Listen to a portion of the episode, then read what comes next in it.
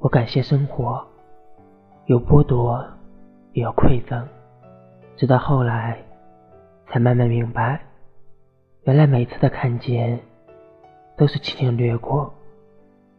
你的沉默不是刀，却能把灵魂割得残破。你从不问从前是否依旧，只说温柔百变如初。变的从来不是温柔，而是当初那个看似不变的人罢了。就是那遥遥无期的来日方长，而很多事情没有所谓的来日方长。你要学会放下。